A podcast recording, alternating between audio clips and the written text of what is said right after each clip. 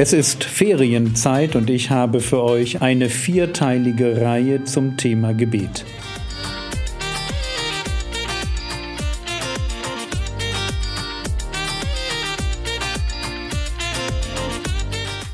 Theologie, die dich im Glauben wachsen lässt, Nachfolge praktisch, dein geistlicher Impuls für den Tag. Mein Name ist Jürgen Fischer und heute geht es ums Gebet. Als die beiden bei uns Praktikum gemacht haben, war das Pflicht. Die mussten eine Stunde beten. Warum? Ja, weil das musst du lernen. Du musst es lernen. Wir sind ja noch nicht bei spannenden Sachen wie die Nacht durchbeten angekommen. Versteht ihr? Eine Stunde ist erstmal, jetzt weiß ich, wie es geht. Und der Clou ist, dieses Modell funktioniert für eine halbe Stunde oder für eine Viertelstunde wobei deine Seele an der Stelle nicht satt wird, aber das wirst du merken, wenn du regelmäßig lange genug betest, um an dem Punkt anzukommen, wo deine Seele sagt, wow, so fühlt sich das an, hei, hei, hei, schön. Ja, das ist wie, wenn du schwimmen gehst, schwimmen im See. Wenn es schön warm ist, ja, da gibt es so einen Moment, wo man so vor sich hin schwimmt, wo man einfach sagt, boah, jetzt ist schön. Ja, wo man so ganz ankommt, in so einem fast meditativen Moment des Schwimmens. Und so ist es beim Gebet, gibt es einen Moment, wo deine Seele sagt, Jetzt bin ich satt. Meine Sorgen sind weg. Jetzt bin ich angekommen. Boah, ist das schön. Und das kommt, also bei mir kommt das so eine Stunde 15, anderthalb, da bin ich an so einem Punkt. Und das musst du ab und zu mal erleben. Weil sonst kannst du das nicht genießen. Genuss kommt dadurch, dass man etwas schmeckt. Sehet und schmecket. Wenn du es nie geschmeckt hast, was es heißt, in der Gegenwart Gottes wirklich anzukommen, und das geht halt durch Gebet.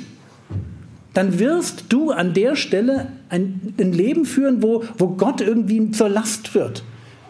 Dann, dann wird wirklich substanziell etwas fehlen.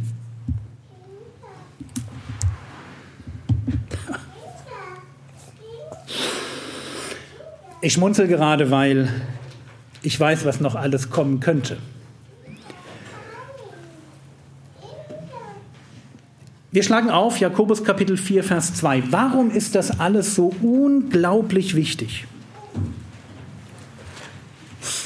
Es ist deshalb so wichtig, weil Gebet entscheidet über dein Leben.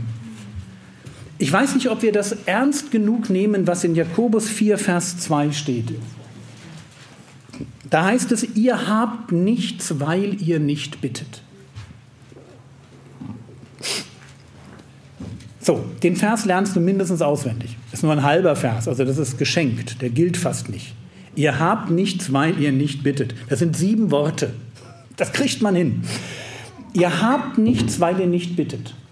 Denke an dein Leben und denke darüber nach, wo du dir in deinem Leben Dinge wünschst. Und dann überlege, kann es sein, dass bis auf die Gebete, natürlich darf Gott immer Gebete nicht erhören, ja, zumindest nicht so, wie wir uns das vorstellen. Aber bin ich an den Stellen, die mir wirklich wichtig sind, bin ich, was das Gebet angeht, hinterher? Oder denke ich, das wird schon irgendwie? Das ist die Frage. Ihr habt nichts, weil ihr nicht bittet. Und das ist ganz wichtig, dass ich als jemand, der irgendwo in Verantwortung steht, und wir alle sind Leiter in irgendeiner Form. Wir leiten uns selbst, wir leiten vielleicht eine Familie, die Kinder, wir haben im Job Verantwortung, wir haben Gemeindeverantwortung in irgendeinem Verein. Du musst verstehen, in deinem Leben kommt es nicht auf deine Strategie an. Es gibt im Moment ganz viele Bücher, fünf Punkte zum Irgendwas. Das sind diese Ich kann mich selber optimieren Bücher, ist ganz hoch im Kurs. Du darfst solche Bücher gerne lesen. Ich muss dir nur sagen, dass sie dir wahrscheinlich nichts bringen werden. Es gibt hier und da mal einen Tipp, den nimmt man mit. Ja, was weiß ich, räum erst dein Zimmer auf, bevor du die Welt retten willst. Okay, das klingt irgendwie vernünftig. Also, sowas gibt es schon. Aber wenn du sagst, ich möchte ein komplettes Leben, ich möchte ein Leben gewinnen, und in diesem Leben den Weg finden, den Gott irgendwie für mich hat, ohne dass ich da an ein vorgezeichneten Weg denke. Ich denke an ein, ein dynamisches, wer bin ich, was wünsche ich mir und Gott, der das sieht und dazu, sich dazu stellt. Ich möchte diesen Weg gehen. Einen Weg der Berufung, einen Weg der Heiligung, letztlich einen Weg, wo ich für andere Menschen zum Segen werde. Wenn du sagst, das ist mein Ziel, dann gibt es nur eine einzige Sache, die du, die du nicht falsch machen darfst und das ist Gebet. Ob du all diese klugen Bücher gelesen hast, das ist irrelevant. Ich lese gerne Bücher. Also niemand muss denken, ich sei irgendwie so gegen Bücher. Bin total dafür. Ich bin auch für kluge Bücher und ich habe auch viele kluge Bücher gelesen.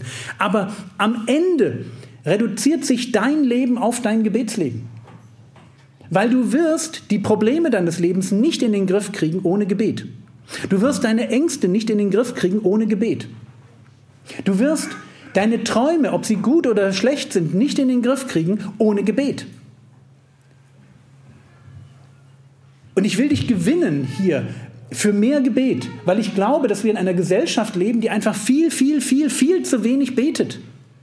Und deswegen ist das so wichtig, dass wir begreifen, wenn es in der Bibel heißt, 1. Thessalonicher 5, Vers 17, betet ohne Unterlass oder unablässig. Das ist ernst gemeint. Gebet ist ein Lebensstil. Gebet ist das, was ich morgens tue, wenn ich wach werde. Und dann gibt es eine regelmäßige Gebetszeit. Und das ist das, was ich in mein Leben hineinbaue, wenn ich Zeit habe. Wenn ich Bibelverse wiederhole, dann ist das in letzter Konsequenz Anfang zum Gebet. Wenn ich Bibel lese, ist das Anfang vom Gebet. Und das, ich weiß nicht, wie ich euch gewinnen kann dafür. Versteht ihr? Ich kann, ich kann euch nur zeigen, im Leben von dem Herrn Jesus gibt es eine Sache, die sticht heraus. Und das ist sein Gebetsleben. Das ist das, was ihn auszeichnet. Immer wieder in die Gegenwart des Vaters, immer wieder zurück zur Quelle, immer wieder sich neu ermutigen lassen, befruchten lassen, kräftigen lassen, immer wieder neu Hoffnung geschenkt bekommen für den nächsten Schritt. Ihr bekommt genug Entmutigung in eurem Leben. Aber die Frage ist, bekommt ihr genug Ermutigung? Die Entmutigung kommt von ganz alleine. Du wirst älter, du hast komische Geschwister in der Gemeinde, Zoff in der Familie, dann fängt das irgendwo an, was weiß ich, dass es dir körperlich nicht so gut geht, auf Arbeit funktioniert irgendwas nicht. Das kommt von ganz alleine. Das nennt sich Nichtigkeit. Das ist eingebaut in dieser Welt. Aber die Frage ist, hast du genug Ermutigung? Und eigentlich lautet die Frage, liebst du wirklich Gott oder behauptest du das nur? Und meine Sorge ist, dass viel zu viele Christen überhaupt nicht wissen, wie man Gott liebt, weil sie keine Gewohnheit haben, die diese Liebe fördert. Das ist das Problem. So wie Ehemänner, die keinen Eheabend planen. Nein, du liebst deine Frau nicht. Punkt. Ja, ich brauche doch keinen Eheabend, um meine Frau zu lieben. Doch brauchst du, ganz einfach, weil dein Herz nicht auf deine Frau ausgerichtet ist, solange du nicht Gewohnheiten in deinem Leben hast, die genau das fördern. Ist ganz einfach. Kein Eheabend und ich garantiere dir, dir bleibt in deinem Herzchen was stecken. Da fehlt was. Du kannst sagen, es ist dogmatisch. Nee, ist mir völlig egal, weil probier es doch einfach aus. probier es aus, mach es und du wirst feststellen, Einmal in der Woche miteinander ausgehen, sich anlächeln, schöne Dinge sagen, einander feiern, Ehe genießen. Mach das einmal die Woche und schau dir an, wie sich deine Ehe verändert. Und sollte ich mich irren und es sollte nichts bringen, ey, dann wart ihr halt vorher schon glücklich. Aber alle anderen werden was davon haben, ehrlich. So, kein Gebet heißt keine Gewohnheit, die dein Leben auf Gott ausrichtet, heißt keine Liebe. Du singst dann diese Lieder mit, weil man sie mitsingt. Aber da ist nichts in deinem Herzen, was kein, kein Resonanzboden entstanden, denn der ist entstanden alleine du und Gott. Wo du vor Gott darüber nachdenkst, was es heißt, ich bin, was weiß ich, El Roy, dem Gott begegnet, der mich sieht. Wo du über deine Sünde alleine weinst, weil du sagst, Mann, ja, ich versuche jetzt seit einem Dreivierteljahr abzunehmen und ich krieg's irgendwie nicht auf die Reihe. Vater, ich weiß nicht, was ich machen soll. Ich war heute Morgen wieder auf der Waage und es ist wieder ein halbes Kilo mehr. Ich schaffe es nicht. Und ich verstehe es nicht, weil ich schaffe so viele andere Sachen. Warum komme ich an der Stelle nicht weiter? Und diese Verzweiflung im Gebet vor Gott, wenn Gott sagt, hey, wir schaffen das, traust dir zu, das wird. Diese Momente prägen dein Herz auf Gott hin. Und nur dann, wenn du solche Momente hast, dann werden Lieder, dann wird Gemeinschaft, dann wird das Wort in deinem Leben etwas bewirken. Und deswegen 1. Timotheus Kapitel 4, Vers 7, übe dich aber zur Gottseligkeit. Ganz wichtiger Punkt. Übe dich aber zur Gottseligkeit.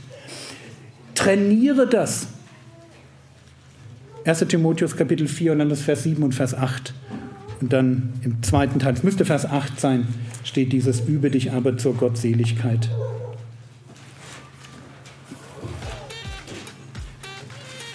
Nee, es ist noch Vers 7 am Ende. Das heißt, trainiere Gebet. Nimm das fürs nächste Jahr mit bis zur nächsten Gemeindefreizeit. Und wenn dann einer hier vorne steht und dich fragt, sag mal, was habt ihr denn letztes Jahr gemacht? Dann gehen die Arme hoch. Gebet. Woher wisst ihr das? Ja, wir machen das seit einem Jahr. Versteht ihr? Das wäre cool. Das wäre das, was ich mir wünschen würde.